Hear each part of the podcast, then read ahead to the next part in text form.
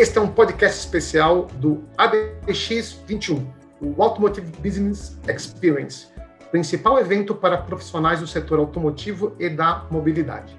Eu sou Zeca Chaves, editor digital da Automotive Business, e nessa edição vamos falar sobre as tendências para 2022. Antes de entrarmos na pauta, quero deixar o convite para você acompanhar muito mais conteúdo a respeito na plataforma do ABX21. Caso ainda não tenha garantido sua participação, é só acessar automotivebusiness.com.br barra eventos barra ABX barra 21. Ali você terá acesso gratuito a todos os debates e as lives do evento, que acontece no dia 23 e 24 de novembro. Nos vemos lá. Esse podcast é patrocinado por BASF, Itaú e Toyota. Para o debate sobre as tendências para 2022, recebemos agora Fernando Trujillo, consultor da IHS Market.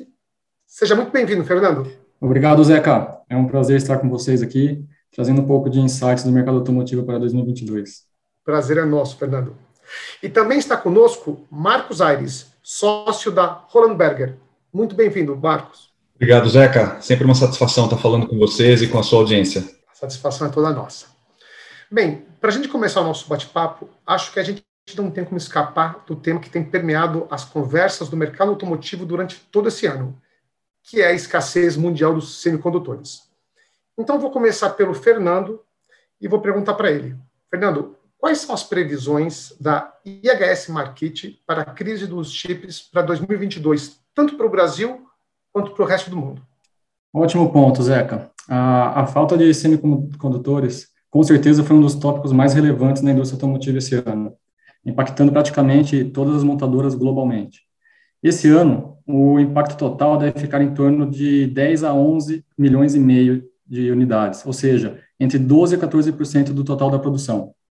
Para o ano que vem, espera-se que o problema de falta de semicondutores se estenda durante a primeira metade do ano, com prazos de entregas ainda prolongados, acima de 26 semanas. É, vale lembrar que os prazos de entrega em 2020 eram de aproximadamente 12 semanas, então está tá muito defasado aí esse prazo de entrega, né? Já no segundo semestre, a indústria deve atingir uma estabilização da oferta, mas com prazos ainda um pouco mais longos que o normal. Mas isso ainda não significa a recuperação dos volumes perdidos, que deve acontecer apenas em 2023, com o aumento da capacidade produtiva de semicondutores. Em resumo, podemos dizer que em 2022 a indústria global ainda vai ser afetada em mais ou menos 7,3 milhões de veículos aí, ou seja, 9% da produção total esperada. E no Brasil o impacto em 2022 deve ser um pouco maior comparado com o impacto global, assim como foi esse ano, na casa dos 14% da produção. Ou seja, em torno aí de 400 mil veículos vão deixar de ser produzidos no ano que vem por falta desses semicondutores. Marcos, e como é que a Roland Berger vê o cenário do ano que vem nessa cadeia de abastecimento. Perfeito, Zeca. Acho que o Fernando colocou de modo brilhante aqui a, a visão para a, crise dos semicondutores para o ano que vem e está bastante alinhado com a visão que a gente tem na Hollenberger em termos de recuperação desse é, elemento da cadeia de valor automotiva. O ponto é que as cadeias de produção no mundo, e a automotiva não é exceção, pelo contrário, é um caso bem emblemático, elas foram disruptadas é, fortemente na, pandem na pandemia. Né? Então, você teve aumento dos fretes, você teve escassez de uma série de componentes, você teve quebras na cadeia. É, então, você está tendo um redesenho da cadeia produtiva como um todo. Tá? Isso é, envolve já movimentos que são é, tanto táticos, eh, vamos dizer, mais reativos em reação a, em relação a, a temas da pandemia, como escassez de, de, de componentes, mas também é, algumas mudanças estratégicas, como um movimento de, de localização da produção, né? Então, você ter empresas globais, mas cada vez mais localizando suas cadeias produtivas para criar resiliência, criar robustez, ficou muito evidente, acho que semicondutores são casos é, é, bem é, exemplar, ficou evidente que é, a dependência de elos frágeis nas cadeias de produção não, não podem mais ser toleradas num mundo que é tão é, né, como a gente fala, volátil, incerto.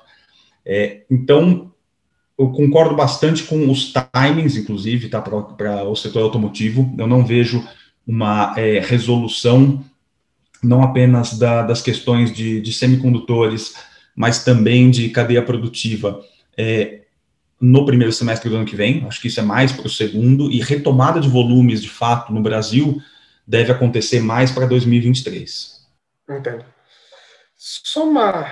Quero retomar só um pouquinho a, a pergunta do Fernando ali, que ele falou ali da, da perda de 14% da produção, que no Brasil vai ser um pouco maior do que no restante do mundo. É, por que no Brasil esse impacto é menor, já que a gente trabalha com volumes menores de produção e, teoricamente, a gente poderia compensar isso mais do que mercados maiores? Você consegue analisar isso para a gente, Fernando? Claro. Bom, aí acho que vai mais da estratégia das montadoras, tá? É, numa época de crise, onde você tem uma escassez de um componente, você tem que focar alguns mercados mais rentáveis, as montadoras preferem é, direcionar esses os poucos componentes que eles têm para mercados rentáveis. Então, a gente sabe que no Brasil a gente tem um mercado ainda de um segmento, vamos dizer, de entrada comparado com é, uma segmentação na Europa, uma segmentação nos Estados Unidos, onde os, os veículos são têm uma rentabilidade maior. Então, realmente é por conta de estratégia de montadora. Eles estão focando os componentes que eles têm para esses mercados um pouco mais rentáveis. E isso ficou muito nítido que aconteceu esse ano aqui, né? Com várias plantas realmente fechadas por um bom tempo, enquanto outros mercados ainda assim, mesmo sofrendo, ainda mantia a produção de pelo menos uma, duas linhas aí para sustentar o mercado. E aqui no Brasil isso ficou bastante evidente que é, é, um mercado secundário nessa estratégia global das montadoras. Entendo. Falando de fornecimento de componentes, a gente sabe que a, a, normalização dessa cadeia produtiva é só um dos problemas do mercado automotivo que vai enfrentar no ano que vem, como a gente discutiu aqui. Só que também, assim, nós sabemos que 2022 vai ser um ano de eleições aqui no Brasil. Isso tende a criar um cenário de estabilidade econômica. E para completar, a própria economia hoje já não está caminhando bem como a gente vê nesse final de ano. Juros elevados, estamos com desemprego ainda alto, a inflação está bem longe da meta do governo. Então, quero perguntar para o Marcos, como é que esse cenário todo em conjunto vai impactar o mercado automotivo e qual é a previsão de, de vendas para 2022? Ótimo, Zeca. É... Vamos lá. Eu concordo com essa leitura e, e, e, num aspecto mais estrutural, até o comentário do Fernando sobre é, as prioridades das montadoras é, globalmente, acho que a, acaba refletindo muito dessa questão da instabilidade econômica que vem de uma série de fatores, né, outros, é, mas que você acaba preterindo o Brasil é, em, em, favorecimento de outras geografias para certos investimentos. Então, é, em um, uma, um, outro podcast, inclusive, com vocês, eu tinha falado que se você se coloca no, no, nos sapatos de uma montadora global, e você tem poucos semicondutores, você vai destinar para um mercado de alta rentabilidade, de maior estabilidade ou para um mercado emergente, né? Então, o Brasil vive um pouco desse dilema. O quanto o cenário de curto prazo de eleições é, afeta esse, essa perspectiva, aí eu acho que, dadas as circunstâncias da, da, da, da indústria, que vive uma demanda reprimida, né? Você não tem veículos para colocar é, em produção, você não, não tem os componentes para tal você vê um aumento até é, inédito né, da, do, do, valor dos usados, porque você tem que começar a recorrer para outros mercados para tentar atender essa demanda reprimida. Então, eu acho que o cenário 2022, eu acredito que depende muito mais de temas microeconômicos, temas é, específicos da indústria, do que é, grandes temas econômicos é, ou políticos para o ano, tá? Com relação à previsão de vendas, aí bem especificamente, acho que isso é um tema até mais para o Fernando, que ele realmente é, é, faz essas projeções, mas a gente, qualitativamente falando, a gente não vê é, uma, uma, retomada tão agressiva em 2022, até pelas é, instabilidades da cadeia produtiva que a gente havia discutido anteriormente. Legal. Então, Fernando, como é que você vê essa situação político-econômica e qual é a previsão de vocês ali para vendas em, no ano que vem? Então, Zeca, acho que concordo plenamente com o que o Marcos falou. É, acho que a gente tem problemas maiores do que apenas a eleição. É claro que a eleição é, desenvolve um monte de outros problemas macroeconômicos, mas a indústria automotiva está passando por um período muito complexo, né? É, tem, sim, essa demanda reprimida, não tem, não tenha dúvidas, o mercado está num momento que não tem produto para ser vendido. Como o Marcos comentou, o preço dos é, usados subiu absurdamente por falta de produtos novos no mercado. Então, essa demanda reprimida vai fazer com que a gente tenha um pequeno crescimento ano que vem. Por que pequeno? Porque tem muita coisa ainda segurando a gente para trás. Mas, falando em projeções, nossa projeção para o ano que vem de vendas está em torno de 2,76 milhões de unidades, tá? É um volume baixo para o nosso mercado, comparado com o que a gente já passou no passado, mas ainda assim representa um crescimento de 7,2% em relação a esse ano. E, e o que a gente entende que são os fatores que estão restringindo esse crescimento mais robusto, como deveria ser, é um dos pontos que a gente já comentou, né, a crise dos semicondutores, isso aí vai continuar é, impactando ano que vem, pelo menos até a metade do ano que vem, com volumes é, baixos na produção, então não tem como atender essa demanda reprimida, e aí sim normalizando mais para o meio do final, para meio até o final do ano, é, mas ainda não conseguindo recuperar é, volume perdido. Ah, outro ponto que impacta bastante nessa, nessa projeção é a pressão no aumento de preços dos veículos, né? É, inclui vários fatores, tem a desvalorização da moeda, tem a inflação que está acima da meta, é, os novos perfis dos carros com mais conteúdo. Então, hoje, é, o, quem está comprando um carro zero, quem tem condições de comprar um carro zero, está partindo para um carro de um segmento mais elevado, um segmento maior, com mais conteúdo, um preço, um ticket médio desse veículo é mais alto. Então, realmente, é, a pressão de preços tem impactado bastante no nosso modelo macroeconômico aqui de vendas para o Brasil. Outro ponto muito importante, acredito que seja a restrição de crédito, tá? É, por parte dos bancos. Então, a taxa de inadimplência voltou a subir e isso faz os bancos ficarem mais cautelosos para emprestar dinheiro. É, e essa falta de crédito, essa, essa segurança dos bancos, faz com que os juros também subam ainda mais rápido do que eles estão subindo. É, e o aumento do juros somado com o preço que já citei, que está mais elevado, gera um aumento expressivo na parcela média do financiamento. E a gente sabe que o mercado brasileiro ele é muito dependente de financiamento, né? O consumidor está interessado em quanto ele consegue pagar por mês e não quanto que ele vai pagar no total. Então, se você aumenta essa parcela, você está restringindo a pessoa de comprar o veículo. É, por outro lado, a gente tem o ponto do desemprego, que apesar de estar tá muito alto, já mostra sinais de que no ano que vem vai reduzir. Então, você tem aí uma série de fatores é, tanto positivos como negativos, mais negativos né, do que positivos, que está restringindo essa, essa, esse aumento de vendas do ano que vem. Mas mesmo assim, como eu comentei, a gente está falando de um crescimento de 7,2%, mas vale lembrar que é uma base muito baixa desse ano, né? A gente não está falando nem de 2 milhões de unidades de vendas esse ano. Legal. E já que estão falando de cenários para 2022, acho que uma todo mundo concorda aí que uma das grandes curiosidades do público e também de quem trabalha nesse segmento é saber como é que vai andar o mercado de veículos eletrificados, se ele vai se desenvolver no Brasil como todo mundo espera. Será então, portanto, que ano que vem a eletromobilidade ela vai continuar em descompasso com o resto do mundo ou a gente já pode começar a ver uma mudança sensível nesse mercado a partir do ano que vem? Então, eu vou começar com o Fernando. O que, é que você acha, Fernando? Não, com certeza, Zé, que a gente vai estar bem atrás de mercados, a gente vai estar bem atrás de mercados envolvidos, como Europa e China. Mas vai ter uma, uma mudança no ritmo comparado a hoje, ou vai ser muito próximo o mesmo nível de ascensão que vemos, que estamos vendo em 2021? Ainda assim, é muito, muito baixa a penetração desses tipos de veículos, Zeca. É, esse ano aqui, por exemplo, a gente deve fechar aí com 1,7% do mercado é, de veículos híbridos e elétricos, tá? é um número realmente baixíssimo. E para o ano que vem, nossa projeção está indicando aí 2,6% do mercado. Resumindo, é praticamente nada, tá? A gente está falando aí de uh, ah, 60 mil veículos no ano que vem. na, se a gente está falando de umas vendas totais aí de 2,76.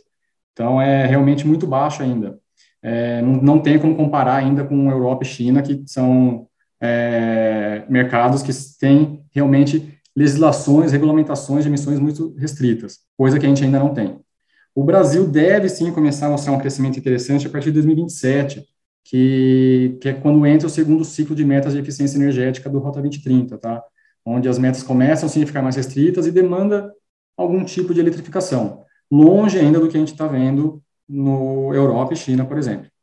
Porém, a visão da IHS Market é que somente no começo da próxima década devemos atingir cerca de 40% do mercado com algum nível de eletrificação. Aí sim a gente já está falando de um mercado bastante robusto nessa questão da eletromobilidade, tá? Mas vale lembrar que na Europa, por exemplo, é, em 2032 eles já vão estar com 100% das vendas eletrificadas. Então, mesmo a gente está crescendo num ritmo mais baixo, a gente vai chegar nos 40% no começo da próxima década, mas ainda assim a gente vai estar bem defasado da Europa e China, por exemplo. Bacana, Fernando. E você, Marcos, como é que você vê o crescimento dos eletrificados aqui no Brasil? Que, qual o caminho que a gente pode ter ali para crescer mais do que a gente, do nível que a gente tem hoje? Vamos lá. O, eu concordo com, com vários pontos aqui do Fernando, acho que ele foi bastante é, preciso nas colocações. O mercado de eletrificados no Brasil, ele realmente ainda é muito incipiente. E isso não apenas, eu até diria, é, apesar da, é, vamos dizer, nesse momento, curiosidade do público em relação aos veículos elétricos. Tá? A, a, a gente aqui na Hollenberger lançou recentemente o nosso ADR, Automotive Disruption Radar, que é um relatório global que a gente lança em duas edições por ano, olhando para as tendências de disrupção, né, de mobilidade, eletrificação, veículos autônomos, digitalização na indústria automotiva. E para isso a gente faz uma pesquisa com, com o público é, em diversos países e o Brasil se juntou a essa pesquisa agora na, na, na décima edição do ADR. Então a gente consegue comparar algumas coisas é, com outras geografias. E de fato, quando perguntados, né, a gente fez uma pesquisa é, é, grande com consumidores no Brasil, se eles considerariam um veículo elétrico para sua própria, para sua próxima compra, é, a maioria, é, mais de 50% responderam que sim, considerariam um veículo elétrico. Por outro lado, quando você olha, por exemplo, para a estrutura de carregamento, é, a nossa infraestrutura de carregamento é nula, né? Quando você vê, vai, vai comparar com é, dinâmicas como, por exemplo, da, da Holanda, da Coreia do Sul, é, que você tem de 20 a 70 estações de carregamento a cada 100 quilômetros, em média, no Brasil a média tende a traço, né, tende a zero. Então, é, há um desafio para essa eletrificação que se desenvolve na Europa, se desenvolve na Ásia, para ela ganhar tração no curto prazo no Brasil. Mas acho que tem um outro aspecto aqui de tecnologias, que o Brasil ele tem as suas tecnologias, é, algumas tecnologias sustentáveis bem é, estabelecidas, e aí, nomeadamente, o carro flex, né? É, quando você pensa no ciclo amplo do, do, do etanol, ele, ele, ele, realmente tem um impacto em termos de, de, emissão de carbono muito baixo. Então, talvez, é, como você já vê algumas montadoras se movendo para tal é, você ter veículos flex híbridos, que aí vão demandar ainda menos consumo de combustível e um combustível que muitas vezes já é verde por natureza. Esses podem ser caminhos, é, o, o próprio hidrogênio tem sido discutido bastante, é, o qual o potencial é, dessa tecnologia para o Brasil, seja como consumidor, seja como exportador, porque o Brasil tem um potencial energético aqui gigantesco, especialmente no Nordeste, para a produção de hidrogênio verde, né? Hidrogênio que você vai usar fontes energéticas como eólica, solar. Então, você tem um, ecossistema que, é, seja no, na, na, na, acepção é, de negócios da palavra, ou mesmo na acepção geográfica da palavra, é, que favorece muito você olhar para novos modelos, é, novas tecnologias, novos modelos de negócio no Brasil. E acho que, nesse sentido, o Brasil se torna um exemplo muito interessante de que esse caminho da eletrificação não vai ter uma solução é, one size fits all, né, que vale para todo mundo. É, como foi com o motor a combustão. O motor a combustão, quando surgiu, desbancou outras tecnologias, inclusive o próprio elétrico, né, na época, é, era uma tecnologia é, considerada e que você tinha produção de veículos elétricos no início do século passado, o motor a combustão desbancou largamente outras tecnologias e dominou o século XX. Eu não vejo necessariamente o século XXI dominado por uma tecnologia. Talvez, pelo menos para essa primeira metade do século XXI, a gente veja a coexistência de tecnologias nesse início de século, é, mas sempre com esse foco da descarbonização aliada com a performance. Entendo. Marcos, só completando o que você disse, uma, tem um ponto interessante aí, talvez para países como o Brasil, soluções como, por exemplo, o etanol aliado à tecnologia híbrida resolva seja tão ou mais eficiente que o elétrico, por exemplo, na Europa, dependendo da fonte geradora de energia. É, isso sim, do ponto de vista ambiental, mas tem uma questão do ponto de vista tecnológico e de negócios, que é, a partir do momento em que eu tiver filiais no Brasil, em que essas filiais já não tenham projetos de veículos a combustão, porque a matriz vai abrindo mão disso, Volvo é uma delas, 2030 em todo lugar do mundo. Você tem Ford e Fiat, que decidiu que, claro, nos mercados desenvolvidos também vai ser 100% é, elétrico, não se aplica ao Brasil, mas a, o desenvolvimento dessas tecnologias a combustão vão diminuindo. Será que a gente pode resolver o problema do ponto de vista sustentável, mas continua talvez com um problema do ponto de vista corporativo tecnológico? Essa é uma, essa é uma a, a grande incógnita, tá? Que eu diria para ser resolvida nessa década. É, não só para o Brasil, tá? A Índia tem os seus dilemas nesse sentido. Eles estão tendo uma série de políticas tentando impulsionar a indústria de etanol, até porque a indústria de etanol, no caso específico da Índia, esse impulso que você dá para o etanol como combustível é, gira um dinheiro na economia da Índia que hoje está sendo exportado, né?